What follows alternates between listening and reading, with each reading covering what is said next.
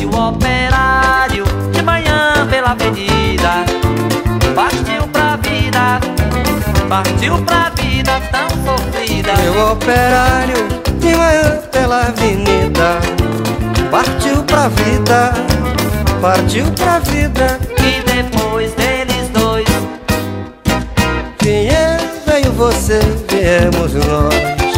Como você vê, cantando na mesma voz.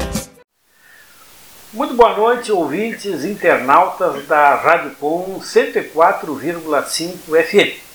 Nós estamos iniciando mais uma edição do programa Histórias dos Trabalhadores. No dia de hoje, o nosso convidado é o José Maria de Moura Pereira. José Maria, aonde que tu nasceu? Em primeiro lugar, uma boa noite. Satisfação poder estar participando desse momento, desse programa que, de uma fundamental importância. Eu nasci no terceiro subdistrito de Piratini. Onde é que fica o terceiro subdistrito, subdistrito de Piratini? Ele, ele fica denominado região chamada Costa do Bica. Ele faz divisa com a terceiro de Canguçu e com o terceiro de Encruzilhada. Fica lá perto do, Cama- do rio Camacuã. Isso. E como é que é? É, é longe de, de Piratini, é, da cidade de Piratini? Como é que é o lugar lá? Lá são 85 quilômetros da cidade, um lugar de serra bastante forte, bem, em partes a situação bem precária, mesmo até hoje com a evolução. A estrada continua estrada de chão ainda. É a- até chegar uma estrada asfaltada, que distância tem? Lá onde eu nasci, a gente fica a 24 quilômetros de distância da, da BR. Sim. E o seu pai lá e a sua família eram proprietários? O que que tinham? Como é que era a situação de vida lá? Bem, a gente morava assim, num- numa pequena área que meu pai havia ganhado do, do meu avô, mas localidade muito pequena. Então a gente, para um pouquinho melhor sobreviver, tinha que plantar com os vizinhos também, que- aqueles que eram proprietários de, ma, de maior parte, frações de terra, né? Plantar E de esses sociedade. Esse vizinho, vizinho arrendava a terra para uma safra, ou como é que era? E lá Não, plantava e, e pa- pagava uma parte da, da safra ia para o dono, ou o arrendamento era pago em dinheiro por, por ano, por exemplo? Bem, lá é assim, aquele que tem bastante terra ofertava terra, às vezes por um ano, por dois, três, e normalmente de terça. O que é de terça? O, o dono da terra dá o, o material, seja os boi, arado e a semente. A gente entrava com toda a mão de obra, no final, uma terça era nossa. O restante era do dono da terra, digamos. Colheu nove sacos de feijão. Três era nosso, uma suposição. Os outros seis, os outros seis eram dele. A dizer, terça ficava com quem plantava. Sim, um terço para quem plantou e fez o trabalho. A outra parte com o proprietário da, da terra. Porque eu já entrevistei dois aqui, era o contrário, era diferente. Não era em Piratini, mas era em, em Canguçu, os dois, é, que vieram de lá. E a terça, o, o- o agricultor plantava e dava, dá, ele dava a terça para o dono da terra. Mas ele não recebia da parte do dono nada, a não ser a terra, não tinha semente, não tinha ferramenta, coisa nenhuma. Pois é, é que lá na minha região, quem tinha um pouquinho mais tinha, quem não tinha, não tinha mesmo, né? Que, né, que era o nosso caso. Infelizmente a gente não, não tinha mesmo. Então, como o proprietário da, da terra fornecia a- o material para que se usava, então a terça era nossa. O restante era todo dele. E quantos irmãos eram? Nós éramos nove irmãos. Então na casa tinha, tinha 11 bocas para alimentar. Sim, sim. É, nove filhos, mas pai e mãe, então era, era bem complicada a coisa. Sim. A dificuldade desde pequeno. Né? Sim, sim, a gente passou por. Inclusive, às vezes eu tenho falado para pessoas aí que meio que até duvidam quando a gente diz uma verdade, e verdade tem que ser dita, né? A gente passou por períodos muito difíceis, onde teve safras que ninguém colheu nada naquela região, nem plantando na terra de outro. E nem na sua. Nem na sua própria. A nossa era pequena, mas para uma, uma, para uma força ali de, de alguns dias do ano, quando dava bem, tinha alguma coisa. Então eu, eu tenho uma, umas partes bem fortes na minha história que, que às vezes tem pessoas, ah, isso aí não, não é verdade. Mas é verdade. Hoje de manhã, ainda falando com, com um amigo meu, ainda falamos de uma planta que se vê muito nas terras para o interior, lugar de serra, que normalmente as pessoas colhem para dar para os porcos, enfim, outras a cimento e morre ali na terra, aquela planta que fica ali. Que muita gente não conhece. Os jovens de hoje, se falar nessas plantas, a gente catava o caruru. Que normalmente se dá para um porco comer, a gente colhia ele, lavava bem as folhinhas e fazia picadinho, mexidinho, quando se tinha uma farinhazinha de milho, né? Sim. A serralha. A serralha também é uma planta que hoje se vê em vários lugares aí, mas muitas pessoas não sabem nem o que é. Uhum. Talvez algum telespectador que ao ouvir o programa vai dizer o que, que esse rapaz está falando. É uma planta, pena que a gente não tem aqui no momento para mostrar através da filmagem aí o, o que é a planta, né? E aquilo nos, nos matava a fome. Por muitas vezes. Porque a gente viveu numa época, eu que nasci em 1961. Quem nasceu nessa época sabe que teve uns períodos muito difíceis. E, e eu digo assim, hoje eu tenho orgulho de dizer o que passei, porque isso aí não é feio, contar as verdades. A gente tinha tão pouco que o meu pai, às vezes, para as granjas, trabalhando, nós que era pequeno tinha que ficar em casa com a mãe, não tinha dúvida, né? E a mãe passava o, o meio-dia com, só com uma aguinha do chimarrão, um matezinho. Tomava de manhã para dividir o pouco que tinha com os filhos. Imagina quantas, quantas crianças, né? O pouco que tinha ficava para os filhos e ela ficava enganando o estômago com mate. Um aguinha, mate, matezinho lavado. Matezinho já lavado, e aquilo não, não tinha também como botar erva nova na cuia muito seguido. Isso não era uma realidade tua, isso era meio generalizado nesses lugares mais, mais ermos, né? Sim, sim, naquela região que eu cresci mesmo ali, não era apenas nós, era muitas pessoas viviam esse drama. Pouca terra, muito pouca terra, né? E filhos, todos tinham bastante filhos, era assim antigamente, né? Sim, sim. Eu, eu lembro ali, gente, tios, tias, era raro um que, que tivesse um filho só, normalmente uns quantos filhos. E, claro, com certeza, quem, quem vivia naquele, naquela mesma região passava pelos mesmos apertos, né? porque não era muito diferente de, de, nós, a maioria tinha pouca terra mesmo ali, dependia do, do, de quando conseguia plantar com os vizinhos. Era uma realidade social, né? Daquele tempo, não era? Sim, sim. E e ficava assim na, na, na, na escala da, da filharada de escala, que altura? Quantas, quantas, quantas gurias? Quantas gurias? Nós éramos três homens, seis mulheres. Sim.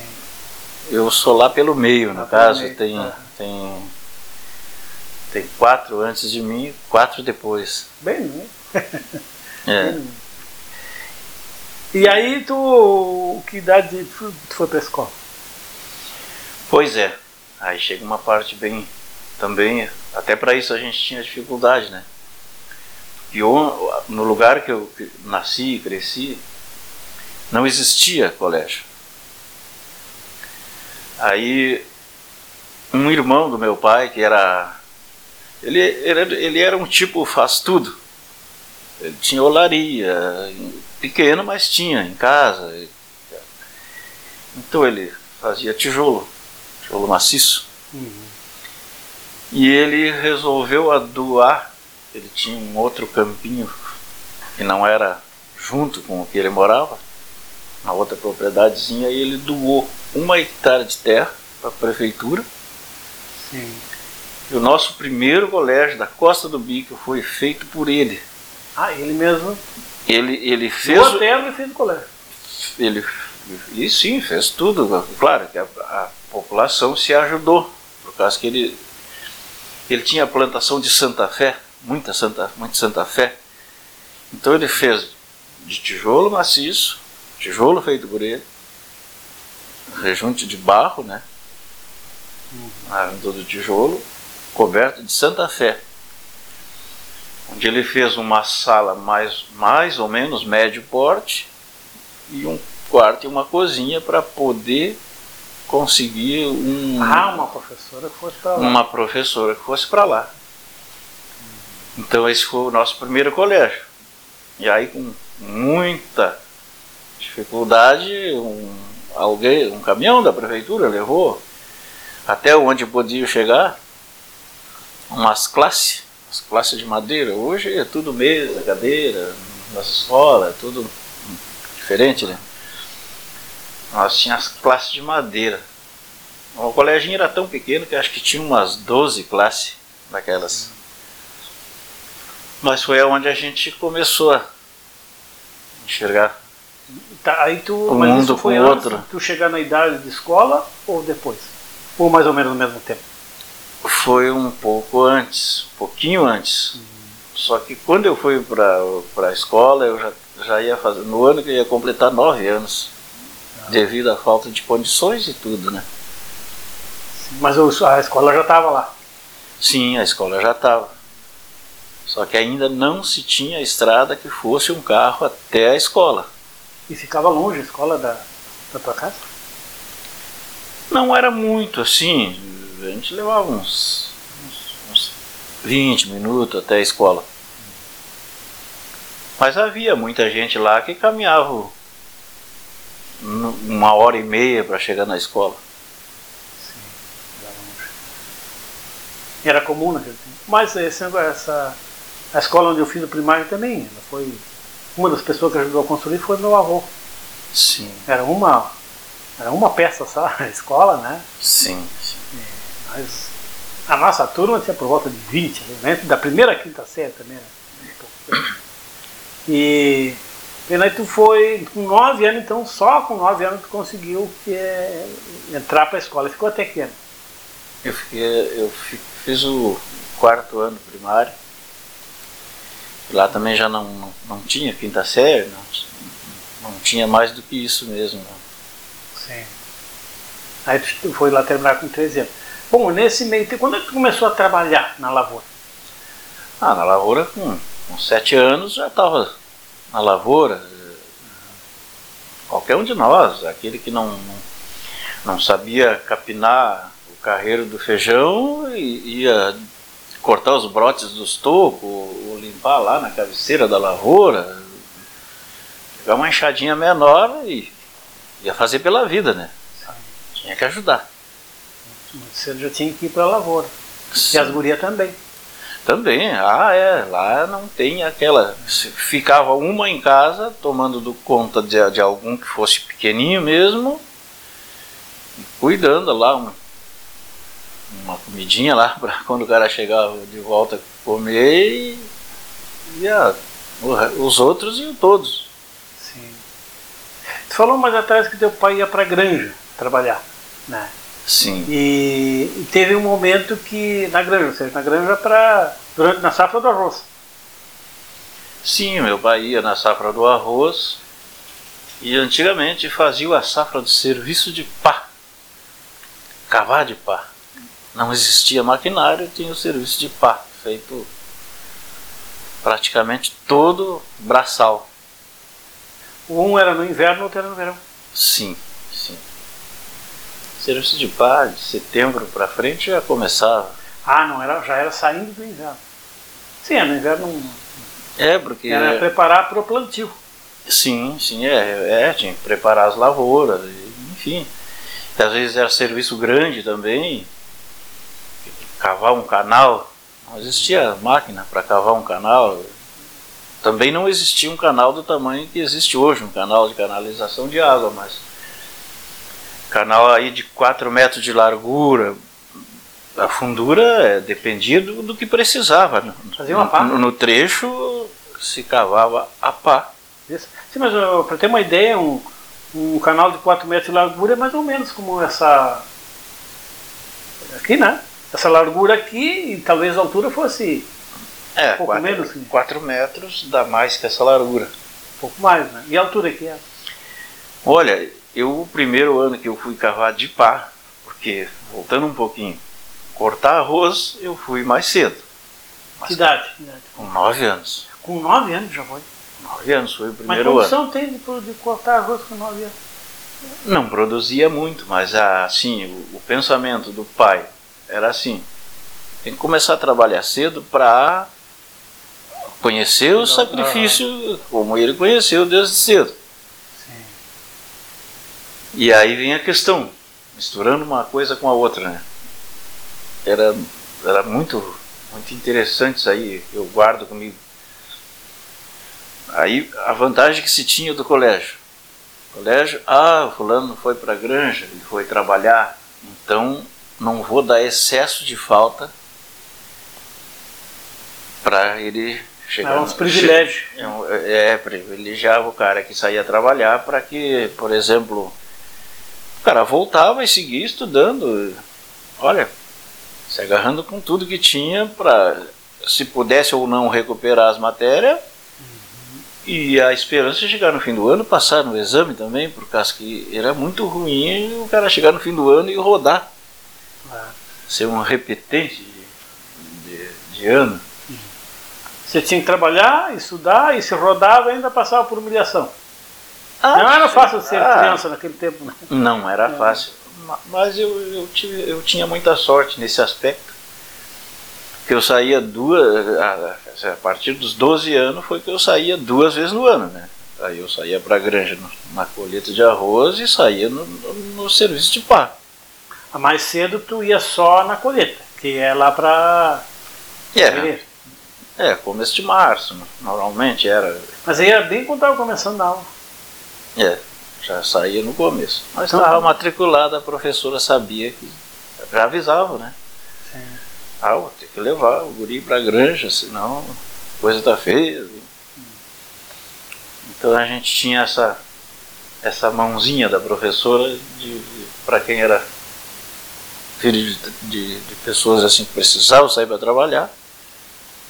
E o teu pai ganhava por produção na colheita. Ah, é, a, produção que. Então quer dizer que por pouco que tu produzisse, agregava na produção dele. Sim, sim. E tu ia só tu ou mais algum irmão? É, na época o meu irmão mais velho já era bem adulto, já, ele já trabalhava sozinho, então com ele ia, ia eu. E assim como outros pais de família mesmo também, tinha tios meus que levavam, tinham mais guri, assim, de idade pertinho um do outro, e ia dois, três guri, né? Então é isso aí, era a gente. Mas a granja era, era não, não era brinquedo. Não era uma férias, não era férias. Ou se fosse férias a gente nem queria. É. A gente, a granja, o, o cara, o corte de arroz era uma coisa muito. Bom, qualquer do serviço, na época era um brabo, porque não, não, não tinha nada para facilitar.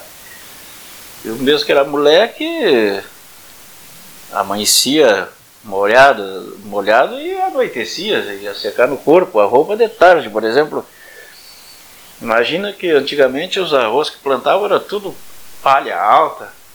E o cara moleque não, não, não aparecia em, em cima da, acima da espiga do arroz. E começava a trabalhar de manhã cedo, com o sereno, estava tudo molhado. Ah, bem Cinco cedo. minutos no- trabalhando já estava toda a roupa molhada no corpo. É, na hora que chegava ali, né? Eu mesmo que era pequeno, cortava arroz, eu nem me dobrava. As palhas muito altas. Sim. Então era, era bem. E o arroz não é limpo, não é só a palha do arroz, tem outras vegetação no meio, no meio, né, que causa Ah, alergia, que dá comichão no corpo, não. Né? O arroz, hoje em dia a plantação do arroz está muito mudada, mas claro, também não se faz esse tipo de operação manual. Mas antigamente, até porque os herbicidas que usavam nas lavouras eram, eram muito poucos. Não, não se tinha as coisas adequadas que nem usam hoje. Hoje usam um pré-emergente antes de plantar o arroz. Ele mata qualquer praga no chão. Pode vir o arroz, o arroz não morre, né? Sim. Mas naquela época era tinha muito inso, que a gente, às vezes a gente comenta o inso, quem trabalhou em engenho vai saber disso aí. Claro. E, o, e a cana do inso é muito dura. E tinha que ser cortada junto. Ah, corta junto. Vai tudo junto. Foi sim, ó. Cortava até meio-dia. Almoçava na virada da tarde, amarrar todo aquele arroz. Ah, só cortava e ia deixando. É, Igual a gente vê nos, nos vídeos. cortando, deixando a esteira de. Depois de tarde amarrar tudo, fazer as medas. E era tudo feito com os braços limpos. Ah, é, não. Não tinha proteção, não tinha luva, não tinha camisa de manga comprida, Não, não tinha proteção nenhuma. Não. Nem nas pernas, nem nos pés. Descalço. Trabalhando descalço. Sim, sim, porque as lavouras não eram muito planas antigamente. Então a gente cortava com os pés dentro d'água. Passava o dia com os pés dentro d'água. É. E aí depois tinha que fazer as medas. Emedar aquele arroz, porque aquilo ficava por um bom tempo até os- o outro, uma outra equipe que vinha com as trilhadeiras trilhando. Quer dizer, então, cortando o arroz e deixando ele deitado, ca- avançando no corte e deixando ele Sim. deitado no chão. Depois vinha, recolhia, formava feixes de arroz. sim. E por último, com esses feixes ia fazer a meda. A meda é um cone, sei lá, Isso. uns 3 metros e meio, 4 de altura. Ah, depende, depende de como é. Se é um arroz de muita palha, ia dar muita meda, fazia maior. Se era de menos palha, fazia menor. Assim por diante.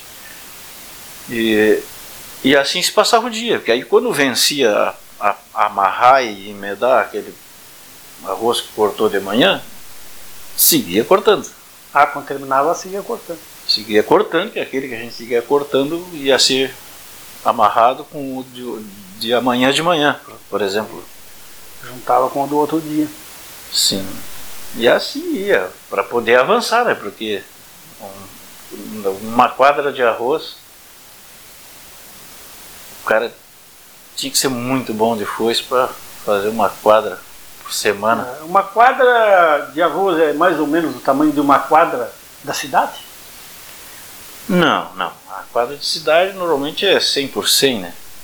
Aí dá uma hectare. A quadra de arroz é, é quase duas hectares.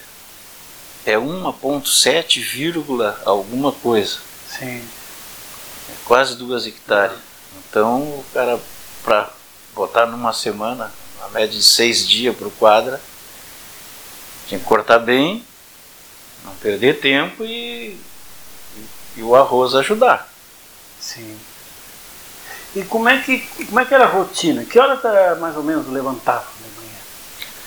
Ah, normalmente se o dia estava querendo clarear, a gente já estava saindo, né? Sim. Ah, já estava, já tava, ou seja, Eu levantava antes de clarear o dia. tá. Para quando um... chegar no lugar, lugar de trabalhar já né, Ah, junto é. com o sol. É, antes do sol. E o que que, do que que comiam, o que que era o café da manhã? Olha, você, vai normalmente nessas granjas, ou a gente se obrigava a comprar uma farinha lá e fazer um, um pão da maneira que podia. Não existia um fogão, não existia amparo nenhum, assim, né? Se fizesse um pão, tinha que assar ele dentro de uma panela, cima do, fogo de lenha ali. Ou senão a gente comprava. Tinha, havia umas bolachas chamadas casco de burro. Uhum. Umas bolachinhas redondas assim, ó. Se você não molhasse no café, Quebrava os dentes tudo. o cara é, sofria uns bons minutos para roer uma bolacha daquelas. Talvez ela fosse assim para conservação, né? Porque Sim, sim, é, com certeza, para poder durar, né? até a durabilidade dela. Que aquelas, aquelas bolachas vinham de, de saco. Sim, sim. Aí, saco de batata, coisa assim. É, chegava lá, me dá tanto de bolacha, lá o cara da cantina lá pesava ali. Então, é, então muitas vezes era isso, café, café e, e aquelas bolachas. Hum, hum, Normalmente sim. E outra, café gelado numa garrafa de vidro, né? Dessas garrafas de, de- tipo estilo Tá, mas dessas isso era na- antes de tomar o café antes de sair? Ou sair e tomar não, depois? não, a gente levava. Ah, de manhã e em jejum mesmo. Só preparava e Ah, o início da jornada era em jejum, rico demais. direto. Ah, então tá. Puxava um pouco, depois parava para tomar o café. Sim, dava aquela paradinha, subia na maracha, pra, e aí aquecia um pouquinho os pés, saía um pouquinho da água também, né? Maracha é uma. É, como é que ser? o- É uma separação de desnível da, Sim. da terra, né? No caso. Um cocuruto, quase. Assim, É, comprido. é, exato. E ali era o refeitório. Sim, sim, a gente subia Sentava ali, cima, Para pelo menos tomar café fora com os pés fora d'água. Sempre tentar fazer uma rolha boa para pôr na garrafa, porque às vezes as formiguinhas invadiam. Ah, por causa do açúcar. É, invadiam o café O cara ia tomar café cheio de formiga. cheio de formiga. E- Dava uma loucura no cara. Ah, não, mas comer Muito formiga, prazerzinho clareia, da manhã. Diz que clareia os olhos comer formiga, né? Mas era isso aí mesmo, a gente passava uns perrengues danados. Então lá pelas nove tomava aquele café ali com, com umas bolachas ou pão, que vocês mesmos faziam. E o pão era pão. É, um pão. Não tinha manteiga, Ah, não, pão, não tinha chinia. não- um pão bagual, como se diz. Aí trabalhava até meio-dia. Meio-dia virava de volta, aí tinha que. É, eh, não tinha muito quando. descanso. Um pelo menos ia ter que se atracar fazer a boia. É, aquele que. Quando o rancho não era muito longe, se fazia isso aí. E um na frente, fazendo a comida. E se o rancho era longe, também já se fazia de noite, o que comer de noite já deixava uma panelinha para levar no outro dia para comer lá mesmo. Boia fria. Mas antes, eh, vamos, vamos voltar ali, Zé, mas juntava um monte de gente de um lugar, por exemplo, lá da, da tua zona, enchia um caminhão Sim. e, e se iam para o lugar das granjas, Arroio Grande, Santa Vitória, Jaguarão, essas bandas aí, nas várzeas, né, onde já se plantava arroz naquela época, até em Pelotas também, Sim. mas, mas normalmente era longe. Vocês iam para onde? Eu, do- dos, dos poucos anos que eu cortei arroz, um, um ano eu fui para Santana do Livramento. Mas que, essa distância, mas dá quase 500 quilômetros. Fomos. Lembro que a gente. Ah, na época tinha BR aí que tava. Os entroncamentos estavam só chão, não tinha nem Ah, conclusão estava em ainda. construção ainda, a BR 293. É, e a gente foi para Santana Livramento, num- uma, uma região que só plantava o arroz 410. Pô, aquilo a palha era enorme. Uma variedade da Embrapa. É. E aí Mas outros. Zé, vocês foram de quê? Eu lembro que na ida nós fomos num ônibus velho. O cara ia devagar para não estragar o ônibus Chegar lá. para chegar lá. E, e aí de volta a gente veio num boiadeiro. de volta veio num boiadeiro. E, bom, aí tinha que, tinha que fazer uma, uma mini mudança, porque vocês iam lá entre três, tu, é, o teu pai e teu irmão, para ficar é, dois meses quase lá. Ah, a gente pegava um, um saco. A mala era um saco. Sim. Então ali, um saco botava as cobertas, no outro botava um, umas roupas. E assim por diante. Bom, aí então ia todo, todo mundo junto, né? É, da vizinhança lá, junto, quer dizer, tinha alguém que organizava, uma turma, né? sim, E essa sim. turma ia lá e era largada lá no meio, direto no meio da lavoura do arroz. Sim, sim. é uma- E lá tinha que se organizar. Lá tinha um ranchão, uma coisa assim, É, uma- é. um galpãozão. Um galpãozão lá, meio precário, mas às vezes. Sim, era o telhado e umas paredes. Sim. Grandes, era uma É, fazia umas tarimbas de tábua nas lateral. E ali as camas iam. Cada um fazia a sua caminha, estendia o que tinha, assim, né? Em cima daquelas tábuas. Pra caber bastante gente naqueles galpão. Sim. Né? Tudo meio apertado, tudo um pouco, pouco espaço além de tudo. né? ah, é. O galpão era grande, mas umas quantas pessoas, imagina. A caminha de cada um do lado do outro ali, só o. Digamos, perdão a palavra, digamos o ninhozinho. É só chegar de noite ali e descansar E, aquelas claro horas. que é evidente que não dava para levar um colchão, era tudo muito, muito improvisado. É, Era muito improvisado. Aí quando se achava umas palhas, por exemplo, o cara arrumava dois sacos, enchia de palha, encostava um de boca no outro e dava uns pontos com o que achava ali, para meio prender um no outro e ficava feliz da vida que tinha um colchão, né? É. Era o meio que se tinha. Mas para quem tinha 12, 13 anos, para um corpo de 12, 13 anos é uma coisa. Já para o teu pai, já devia estar lá perto de 50, de, de ser meio dolorido. né? Acordar de manhã já é meio dolorido. Né? Ah, sim, para pessoas de uma certa idade, dormir mal e trabalhar no pesado o dia todo. E, e digamos assim, a gente estava trabalhando ali, não- fome não ia sentir, mas, mas a alimentação era, mesmo assim, era, era tudo muito simples, muito fraca, né? Não, eu não consigo imaginar a, a pessoa aguentar o trabalho duro toda manhã com umas bolachas no café. Impressionante. E aí tu tá falando que o almoço, bom, aí eu às vezes voltava lá para o alojamento, digamos assim, para almoçar, se estivesse perto, se não levava. E de, de, o que, que era a comida no almoço? Ah, um- a gente torcia quando tinha qualquer um, um riacho perto lá, um canalzinho, para pegar um peixe, porque carne era muito difícil de conseguir. Até porque as cantinas não, não, não tinham onde armazenar uma carne para para vender para os peão. Então os caras adotavam muito de ter uma sardinha, uma coisa assim. Enlatado. Mas aquilo, mas aquilo também não se podia comprar todo dia, senão o cara, o, o, o que se ganhava ficava todo na, na cantina. Já naquela época havia um certo prevalecimento que eles revendiam, então o preço era lá em cima né, da- das mercadorias. Claro, e não tinha alternativa, eles tinham monopólio da venda. Sim, não, não tinha outro meio. Ou tu comprava deles ou comprava deles.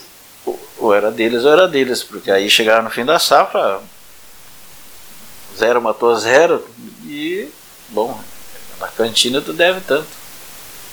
Cortou tantas quadras, deu tanto, este aqui é daqui. A cantina era do mesmo dono da. Ah, sim. o mesmo que te pagava, que te cobrava. O mesmo que. Ah, lá, puxa. Ele, Ele fazia mesmo- a conta do quanto que ele tinha que te pagar e fazia a conta do quanto que tu tinha que pagar para ele. Tudo. Mas o pessoal mal sabia ler e escrever. É, mas Dava eles, logo? mas eles sempre tinham, o- como é que eles chamavam?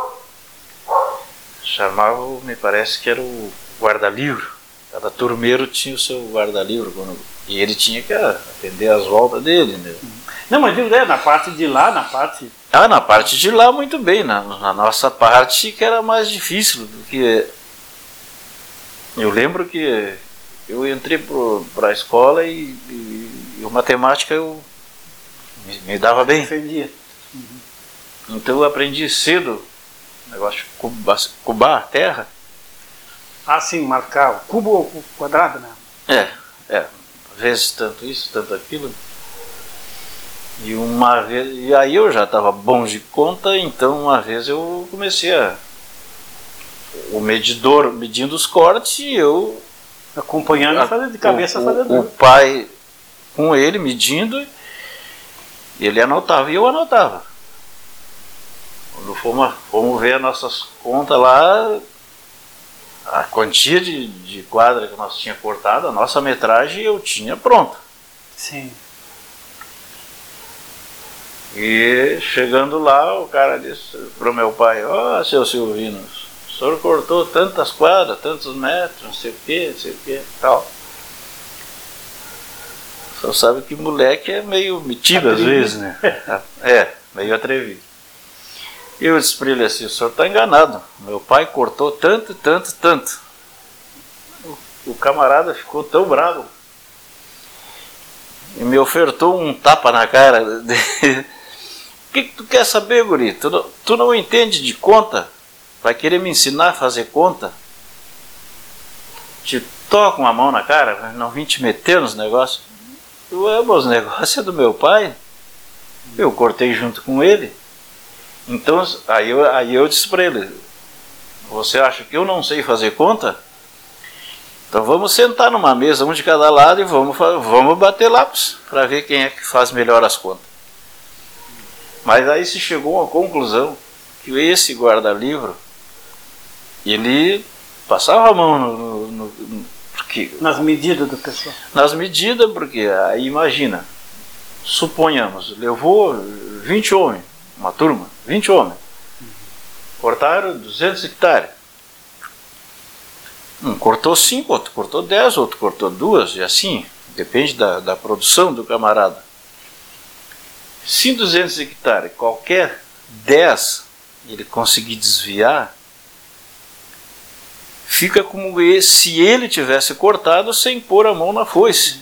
Porque ele era intermediário. É, o e, outro pagava. E, sim, e o, o dono da granja, ele pagava o turmeiro a área completa. Um X. Dali ele pagava os que cortavam.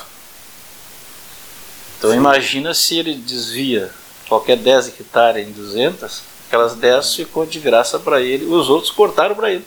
Claro. Os outros tiveram que trabalharam para ganhar, e ele ganhou, mas não precisa. E aí tá, ele concordou com as tuas contas no fim? Olha, aí deu um, deu um, um reboliço. Deu um reboliço, tinha uns, uns cidadãos que eram do município de Canguçu até. E esses rapazes ficaram muito bravos. Eles ouviram a conversa de vocês? Ouviram, eles estavam na fila ali para ah. um acertando e acertando deu um rebuliço lá e acabou que eu fiz um monte de conta. Ah, e eles pediram para conferir as deles. Ah, é, pediram todos, todas as medições deles e pediram. E aí foram para cima do, do, do guarda-livro lá. Eu sei que apareceu boas metragens para uns quantos que estavam que com, com as medidas bem a menos, né? Ah, os caras foram para cima dele e diziam, ai de ti que promete esse guri. Esse guri vai nos salvar. Mas é assim, é. as coisas. Aí tu, quantas safras tu fez? Tu disse que não fez muitas, né? Não, cortando arroz, na verdade, com 12 anos foi, foi a última que eu fiz. E aí depois, na, na minha época, já entrou as primeiras ceifas que cortavam arroz, mas largavam ensacado. Sim, a ceifa é uma máquina, uma máquina que ceifava, por isso o nome dela é ceifa, né? Ela sim, ceifava, sim, é. o trabalho que fazia, vocês faziam com a, com a mão, ela... Ela cortava, ela mesmo corta, ela mesmo trilha, peneira, separa o, o grão da palha, né? Na verdade é uma colheitadeira, né? Claro.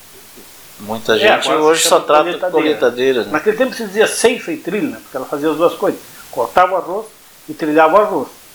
Né? E aí tinha que ensacar. Né? Depois é. não é mais, depois ficou tudo agradável. É, aí... direto o caminhão agora, hoje em dia. Sim, sim. É, na época dele ensacado, era o operador. E em cima da Tinha um que ia dirigindo. Isso, é o operador da ceifa. Tá. E em cima da plataforma, três pessoas.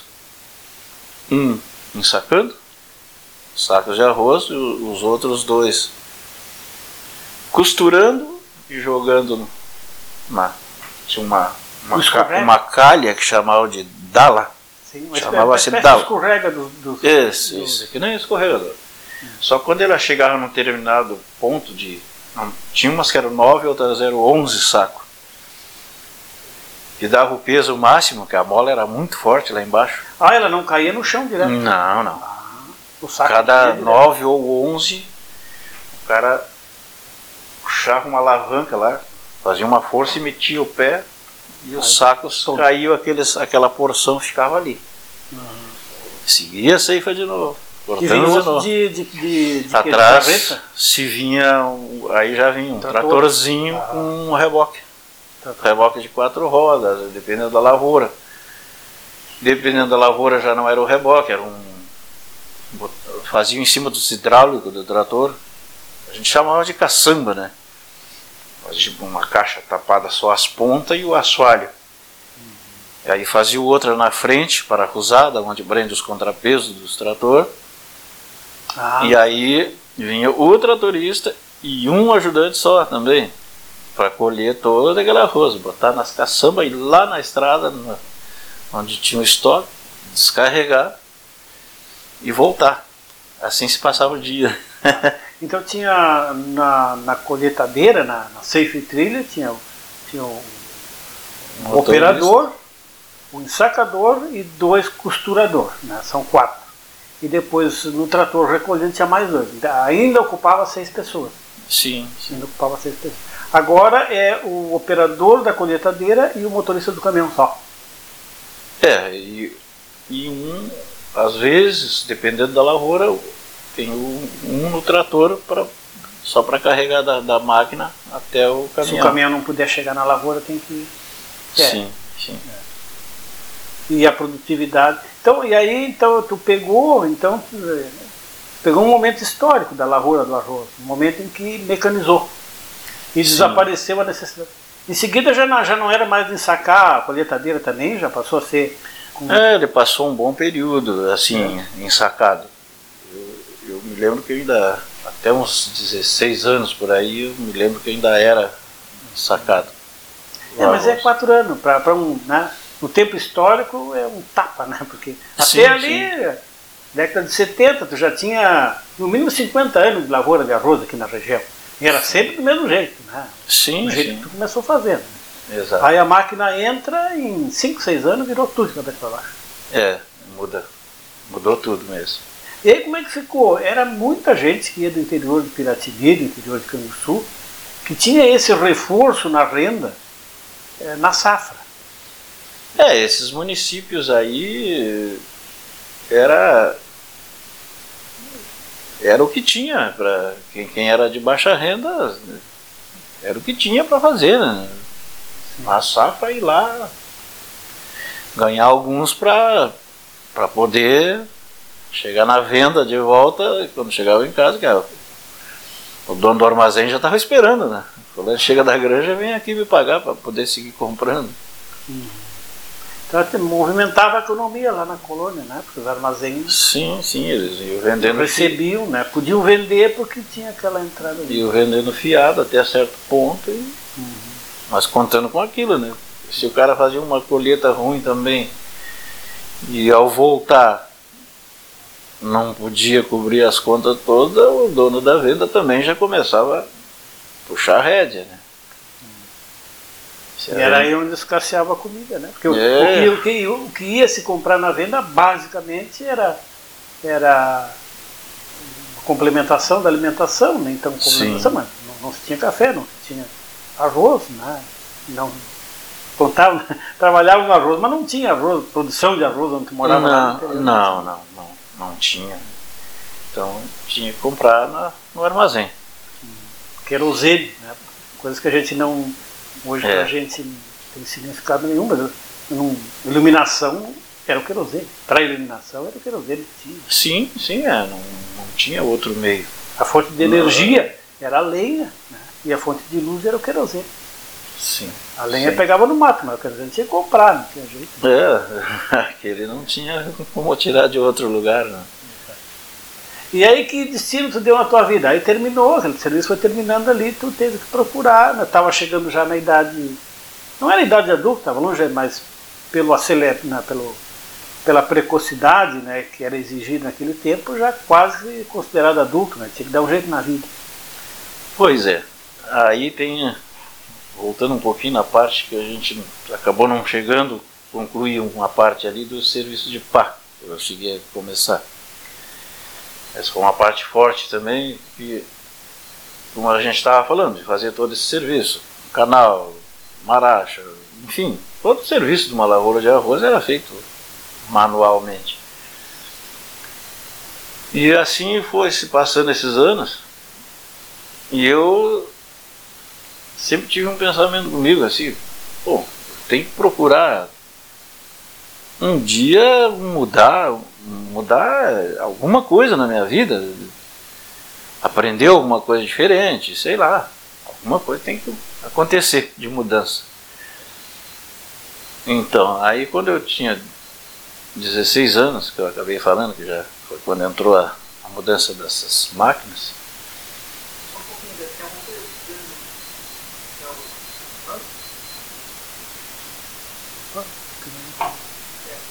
Ah, podemos.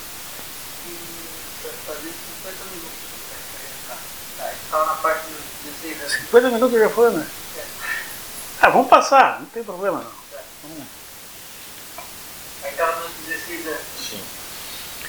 Daí eu lembro que eu fiz a colheita de arroz, ainda junto com meu pai.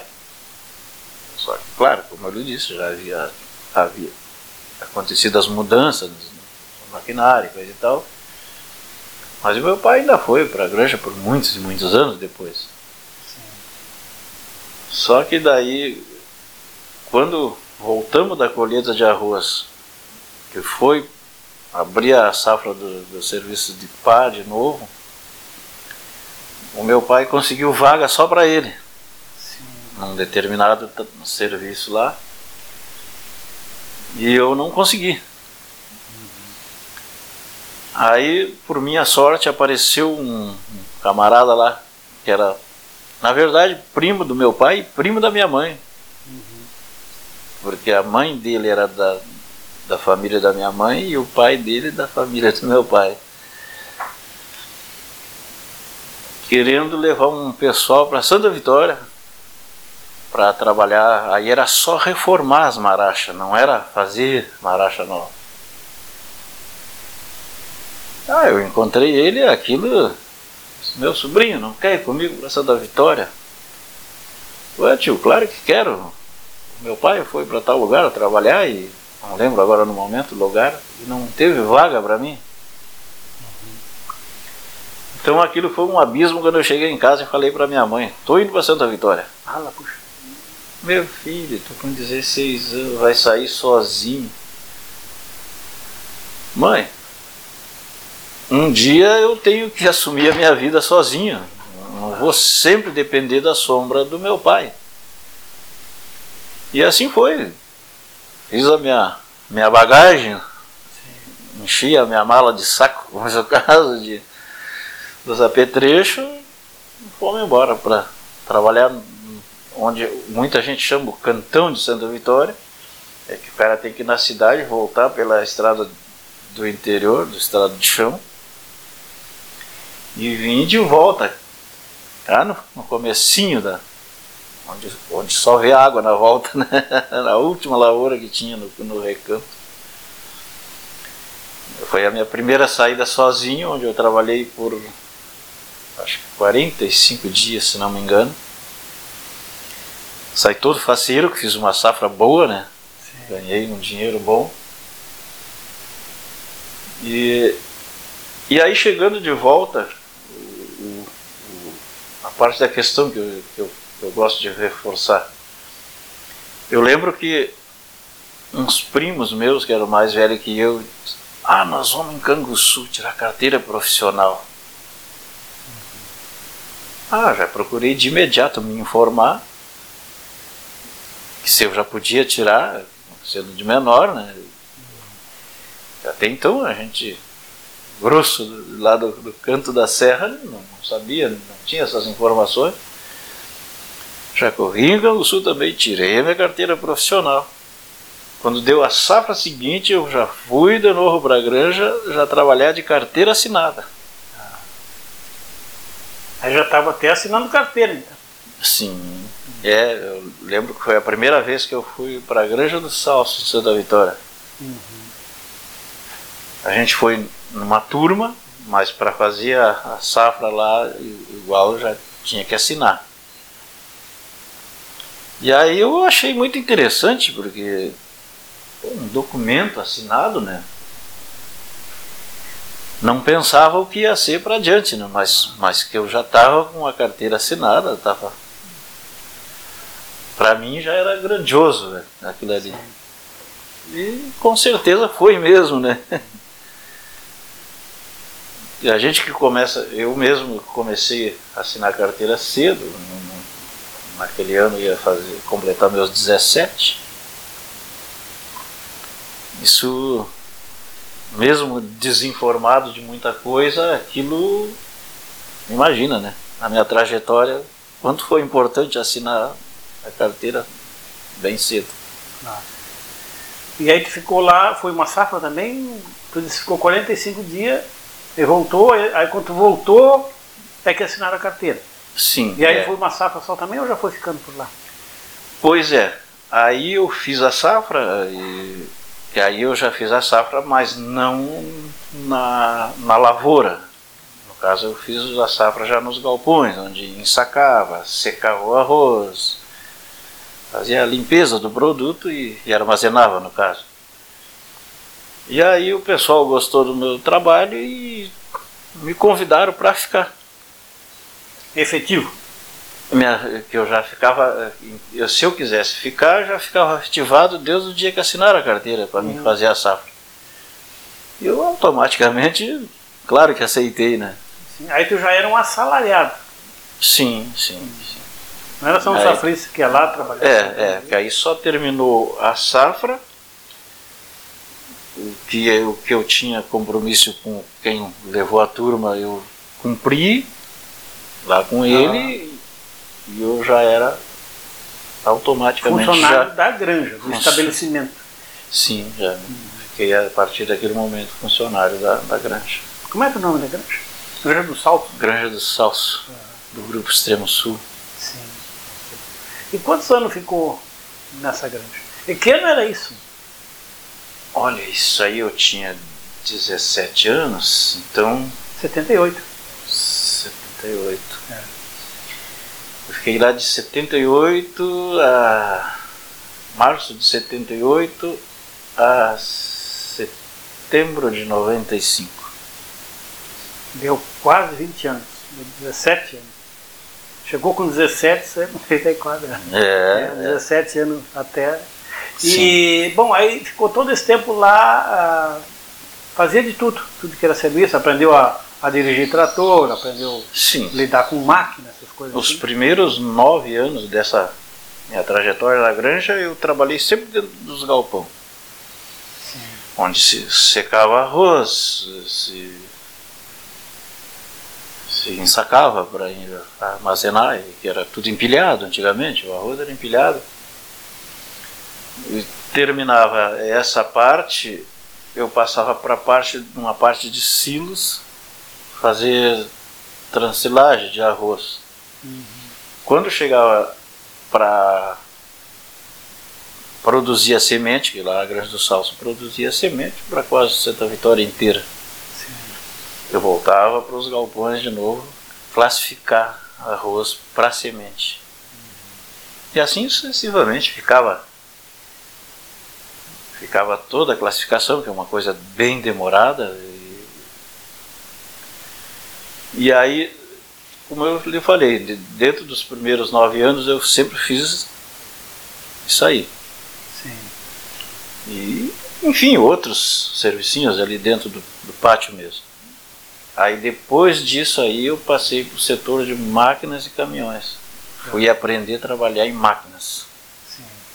Sim. Que aí já era lavração, transporte, é, Sim. fazer canais, coisas assim.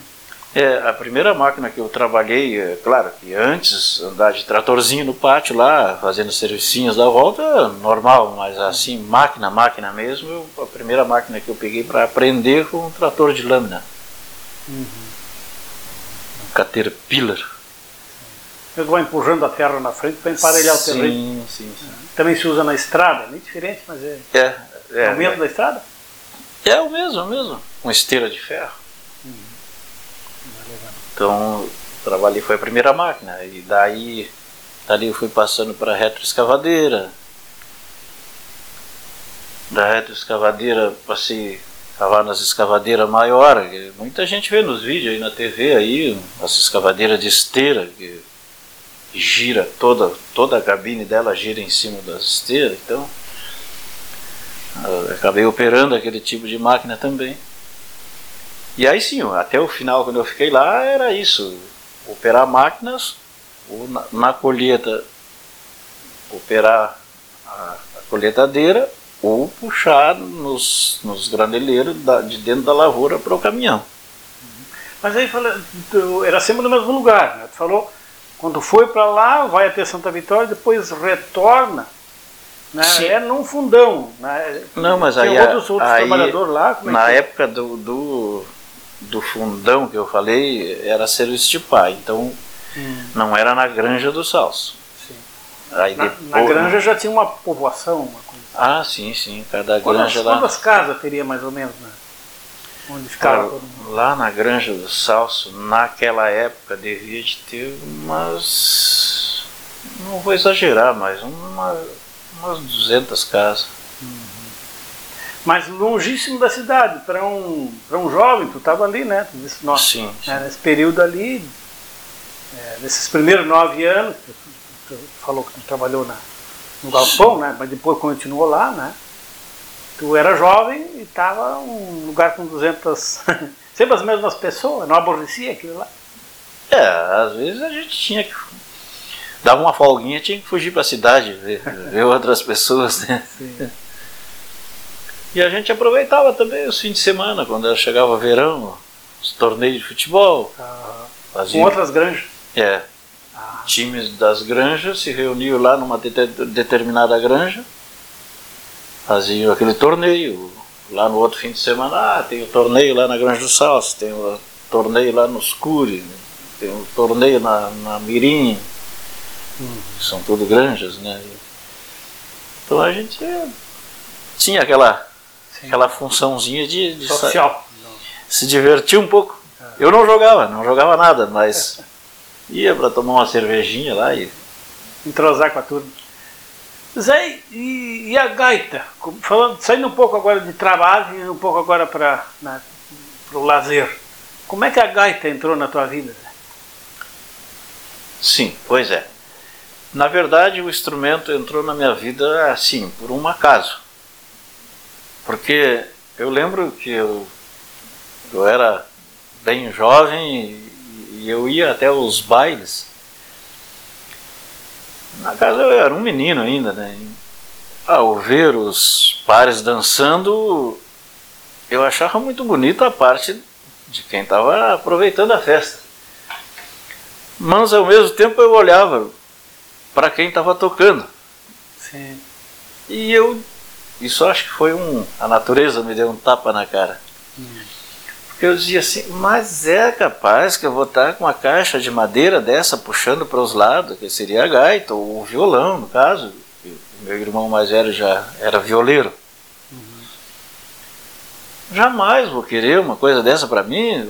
Os outros tudo dançando aí, abraçado nas gurias. Esse coitado ali trabalhando. E aqueles lá num canto, suando a camiseta. Mas aí teve, como tudo na vida muda, e um, quando eu, na minha época, eu já estava aí pelos 16, 17 anos também. E bateu uma curiosidade que eu tinha que aprender alguma coisa. Aquilo foi repentino, porque Na verdade, fazer poemas e negocinhos assim eu fazia desde o tempo de escola. Eu fazia poema para professora, adorava fazer uma homenagem para minha professora, porque eu julgava a professora uma segunda mãe naquelas alturas, para a gente estar tá aprendendo, tá feliz. Mas bem, aí me despertou essa vontade de aprender algum instrumento, mas eu primeiro foi o violão. Eu lembro que na época eu e o meu irmão mais velho a gente comprou em sociedade um violão. Veja só, era um violão muito bonito. Mas o meu irmão, como ele contava ele para mim que ele tinha começado a aprender sozinho, ele não me ensinava também. Então eu passei dificuldade para esse começo, por causa que ou ele pegava o violão perto de mim de noite, onde não tinha luz nenhuma, para mim não ver. Ah, ele estava te sacaneando. Ou pegava que eu tivesse em outro lugar, que era só ouvir ele. Uhum. Mas a única coisa, a vantagem, é que ele deixava para mim o violão afinado. Uhum. qualquer um que é violeiro sabe que o instrumento de cordas tem que afinar. Então ele deixava afinado. E eu passou ali, passava um mês, passava mais, e, e eu tentando. Eu chegava, ele soltava o violão. Oh, o violão também é teu, pega aí. ficava apertando até no meu pensamento, né? E, tentando achar alguma coisa. E aí para me ajudar, para me ajudar ainda tinha uns primos que diziam assim para mim: "Mas o dia que tu aprender a tocar violão, eu como capim". Deus me perdoe, tu parece uma goteira na beira da casa quando cai dentro de uma lata. O incentivo era grande. Ah, é. Incentivava para baixo, coisa muito séria. Mas assim, eu com tanta insistência, um dia lá por, um, por um acaso do, do destino, eu joguei os dedos lá em um tal lugar lá e bati e feri uma nota no violão no meu ouvido, pô, esse som eu já conheço, eu já, já ouvi isso aqui. Decorei onde eu tinha colocado e depois perguntei pro meu irmão. Ô oh, mano, isso aqui é uma, é uma posição no violão, né? E ele deve de ser.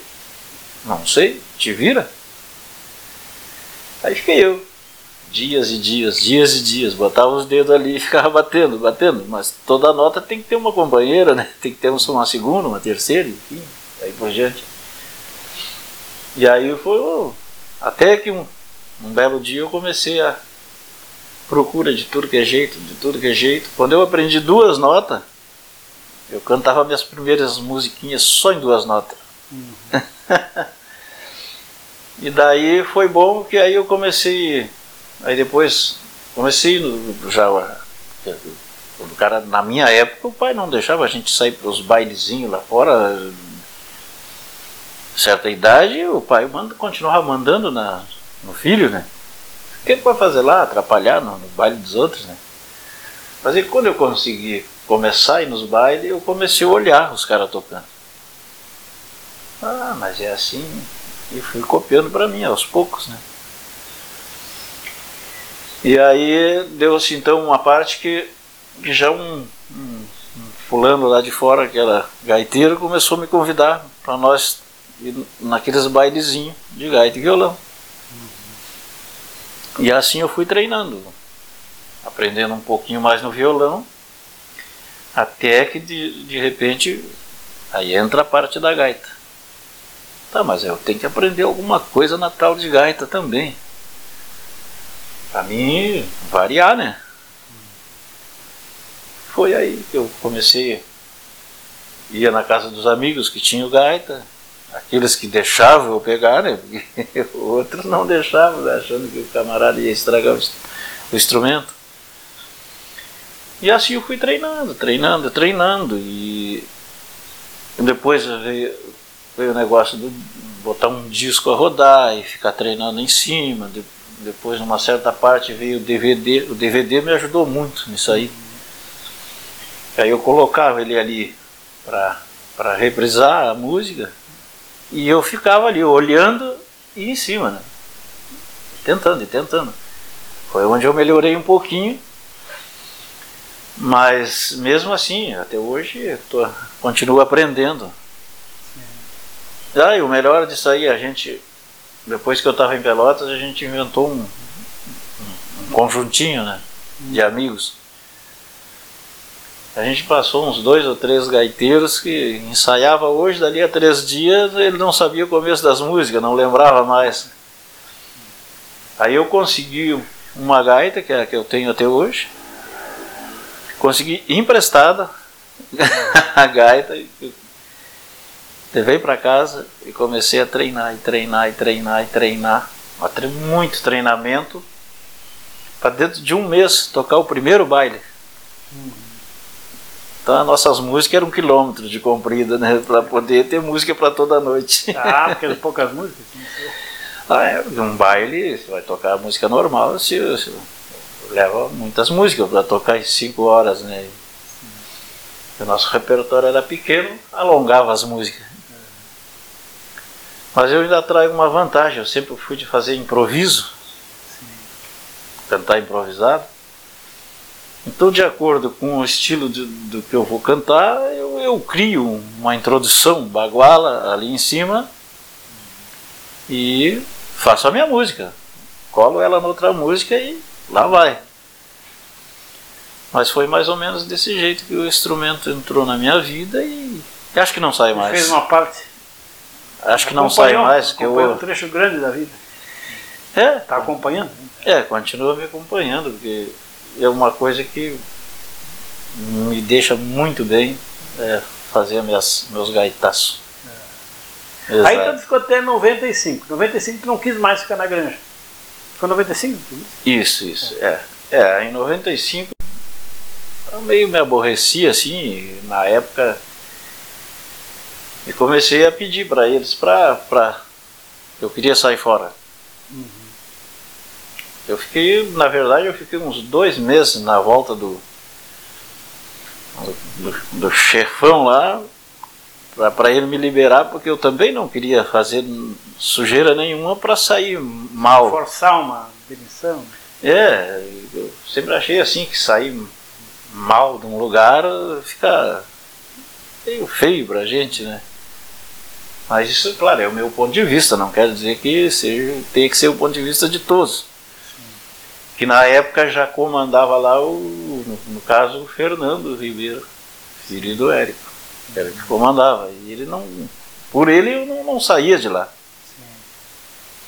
Mas eu fui forçando, forçando, forçando. Cada semana eu chegava lá de novo. E aí, como é que está a nossa situação? E eles só me olhavam e diziam assim, o que tu quer aqui, rapaz? Vai trabalhar. Não, eu quero ir embora. Não vai, não vai. Não, eu vou. Até que ele decidiu me, me, liberar de lá e Aí eu vim, foi onde eu vim, peguei aqui na Extremo Sul, da Praça 20 aqui, fiquei mais 11 anos e meio. Era a mesma empresa, lá era, era a cooperativa Roseira Extremo Sul e aqui também. Era, lá no caso as granjas, é, cada granja Sim, tinha... era uma outra empresa, mas era do mesmo grupo. É, tudo, tudo as filial, né? Que na, na, na, verdade, naquela época, em Santa Vitória, acho que era oito ou nove granjas do Grupo Extremo Sul. Do tipo daquela onde estava. Sim. Menor é, umas um pouco menor, outras. Maior não, porque aquela acho que era maior na época. Mas, Mas de... tu ficou preso, né? começou a tua vida, digamos assim, profissional, né? Claro, trabalhou em casa, com a família e tal, na propriedade da família, em tenra idade, podemos dizer, depois Sim. começa a trabalhar né? e receber para trabalhar já no, na, na lavoura do arroz fica lá todo esse tempo, vem para a cidade de Pelotas e vai trabalhar na indústria do arroz. Sim, sim. Aí eu vim para Pelotas, entrei ali. Primeiro ano eu fiquei meio no faz tudo também. Uhum. Que ali também, ainda quando chegava certos produtos de fora, a gente ainda fazia pilhas de sacos quando vinha sacado. Enfim, ali eu. Aí fazia de tudo um pouco, né? Um ano. Aí no, no, no término de um ano, um camarada me convidou, também acho que viu o meu interesse, me convidou para mim aprender a operar os engenhos. Sim. Aí foi onde eu passei para o beneficiamento do arroz. E no qual eu aprendi todas as partes do engenho, né? Porque, Todas as funções ali. porque normalmente. Peneirista, o secador, o secadorista, o moleiro. Né? É, no caso é. Que ali tinha gente que se dizia, eu sou moleiro. Mas ele só descascava, ficava só no descasque, que ali cada, ca- era separado os setores. Um camarada só descascava, o outro fazia o polimento, e, enfim, e jogava para frente, o outro eletronizava. Então eu, eu aprendi todos os setores, e aí fiquei por um bom tempo de tira, tirava férias dos outros, porque eu conhecia o engenho de ponta a ponta. Eu ficava em qualquer setor ali. Sim. Tanto fazia esse polimento, assumia qualquer parte. E nessa, nessa, nessa indústria, quantos anos tu ficou ali? Pois é, ali eu fiquei 11 anos e meio. 11 anos. E foi para onde? Depois dali eu acabei indo para FG, quando era É. aqui no aqui embaixo, no- perto da embaixador. Ah, Perto da empresa de ônibus embaixador. FG era uma indústria de arroz também. Sim, sim. É, no caso era o antigo Fonseca Júnior, né? Sim. ficou para herdeiros. E ali foi onde eu trabalhei mais, mas foi pouco tempo, que aí eu tive problema de, de desgaste no- nos ossos, eu tive problema nos joelhos, fiquei um tempo sem, praticamente sem caminhar. E aí, devido ao tempo que eu me mantive afastado, quando eu voltei, a empresa também já tinha mudado bastante, já estava mudando lá para fora, foi um movimento grande. Aí nesse período eu, foi onde eu procurei encaminhar os meus papéis, foi onde eu Aposentadoria. me aposentei. Conseguiu te aposentar, Zé, por tempo de contribuição. Tempo de contribuição, quando eu botei os, nas mãos do advogado os papéis, eu tinha 53 anos. Mas devido a esse, todo esse tempo Sim, de, de, de, de granja e de 16. tudo, Com 16 tu assinou o carteira. né? Então, aí, provado até, porque nos engenhos também existe. Hoje, ta- hoje talvez, talvez vai deixar de existir. Mas existia um adicional de, de, de cada 10 tinha 4 anos em cima que valia para aposentadoria. Sim. E então, num primeiro momento, o INSS não quis aceitar, porque parecia não acreditar que eu tinha todo aquele desconto. Sim. Mas aí passou a ser judicial e na, na primeira instância se resolveu todo, porque eu provei 40 anos, 5 meses e 29 dias.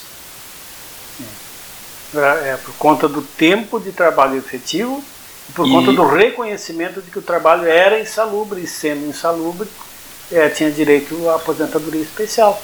né? Tu já sinalizou aí, porque não sei se tem, não tem, né?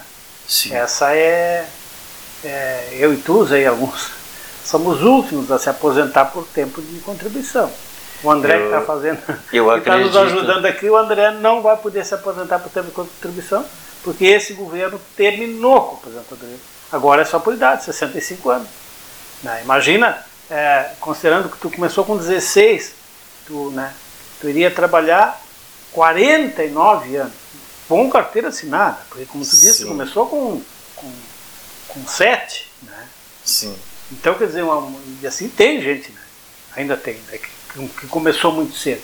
De trabalhar 60, quase 60 anos para se aposentar é, uma, é, um, é um crime, é um crime que fizeram. Né? Sim, é. Hoje, com essas mudanças terríveis que estão aí, que, que na verdade elas avançam e avançam para piorar, eu acho que a nossa geração acho que alcançou o objetivo que com certeza daí para frente muito difícil de alguém conseguir. Mas é, estamos chegando, o nosso tempo é, se esgotou, né? É, como nós estamos falando aqui, a gente. A tua história é assim, uma história de muita dificuldade, né? E depois, com o tempo melhora e consegue né, uma aposentadoria que te dá uma segurança, né?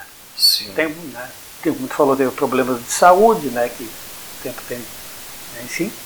E, e agora parece que tudo desabando, né? Os nossos direitos sabe, caindo e tal. Apesar de tudo, Zé, tu tem esperança com o futuro? Olha, esperança, eu vou ser bem sincero, eu não tenho. Eu tenho muita pena de quem está começando a caminhar. Talvez eu não, não, não, não sobre vida para mim enxergar todo o medo que eu tenho do que possa vir por frente. Mas se continuar nas mãos de quem está, esperança eu não tenho. Mas então, eu torço- Tu tem esperança numa mudança? Eu torço que os ventos mudem. Aí sim. Aí pode restar uma esperança. De voltar uma, uma fasezinha que as coisas se alinhem para um. tomem um rumo melhor e dê um, um brilho no, no túnel, porque esse povo que está hoje vivendo essa fase, eles estão num túnel com pouca luz. Quem sabe? Quem sabe o ano que vem vira esse vento. Para nossa sorte. Muito obrigado, Zé. Foi uma satisfação. Também só tenho a agradecer, agradecer mesmo de coração assim, porque sempre é bom a gente compartilhar o que viveu, compartilhar dessa verdade que, que bem poucos têm coragem de botar para fora. Também meu carinho, meu abraço a todos. Até uma próxima. Muito bem, encerramos aqui a nossa entrevista então com o José Maria de Moura Pereira. Como vocês acompanharam na entrevista, um operário, um operário que trabalhou quase toda a vida na, na lavoura e na indústria do arroz aqui, muito próprio aqui da nossa, da nossa região. Uma boa noite então aos nossos ouvintes da Rádio Com 104,5 do programa Histórias dos Trabalhadores e prometemos voltar na quarta-feira da semana que vem com um novo convidado. E o operário de manhã pela avenida Partiu pra vida, partiu pra vida tão sofrida. Meu operário de manhã pela avenida Partiu pra vida, partiu pra